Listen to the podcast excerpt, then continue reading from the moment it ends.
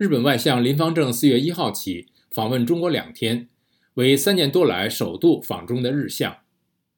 四月二号，林方正与中国国务委员兼外长秦刚会面，并共进午餐。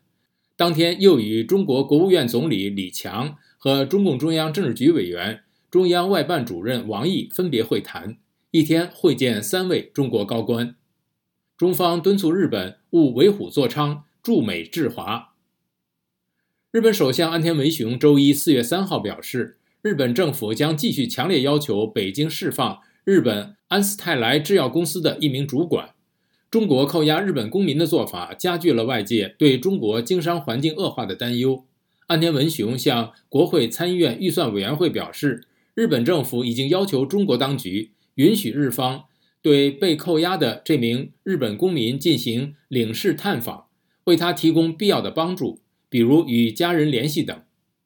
林方正此行的主要任务之一就是针对事件进行斡旋。以下是陆洋连线美国之音在香港的特约记者高峰。分享相关观察。高峰在释放被扣押日本公民的这个议题上，中日双方能否取得共识？高峰，陆阳，呃，林方正呢是三年多以来第一位访问中国的日本外相。那么他在钓鱼台国宾馆呢，与中国国务委员兼外长秦刚是详谈了四个小时。那么双方在两人第一次的会面里呢，达成了多项的共识。可是呢？在呃，日本一名药业高层被中方以间谍罪名扣押的问题上呢，中日双方是存在分歧的。呃，林方正在会面里就事件提出抗议，要求北京尽快的放人。秦刚则强调，中方将依法处置被扣押的日本人，并且希望日方树立正确的对华认知。重申台湾问题是中国核心利益的核心，敦促日方不得插手。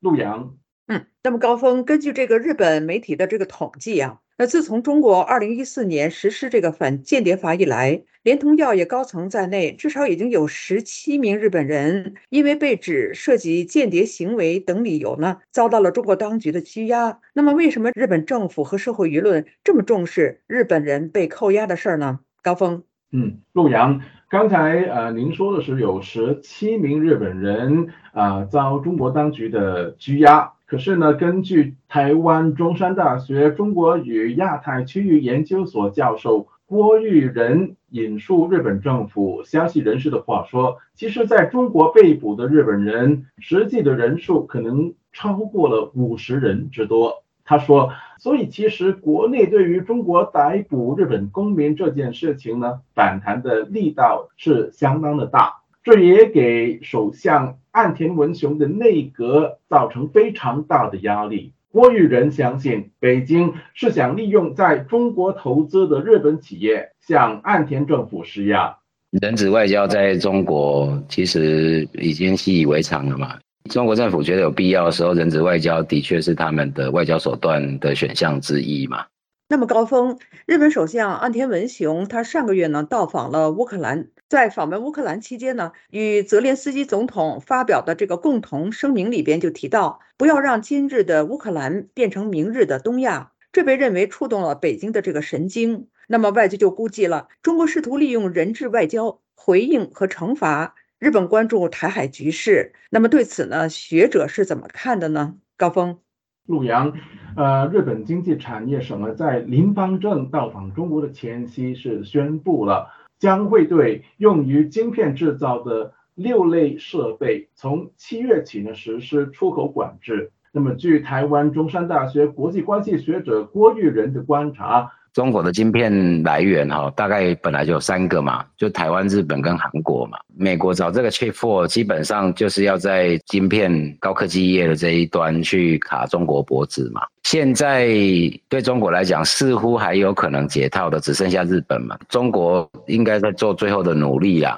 看日本这一个部分是有没有协商的可能性啊。我觉得这个才是林方正这次去中国真的要的议题啊。中国外长秦刚在与林方正的会谈当中也提及美国曾经用霸凌的手段打压日本的半导体产业。那么如今对中国故伎重施敦促日本己所不欲勿施于人。陆洋谢谢陆洋与美国之音香港特约记者高峰的连线报道。日本外相访华斡旋间谍疑案。了解更多新闻内容请登录美国之音 voa chinese 点 com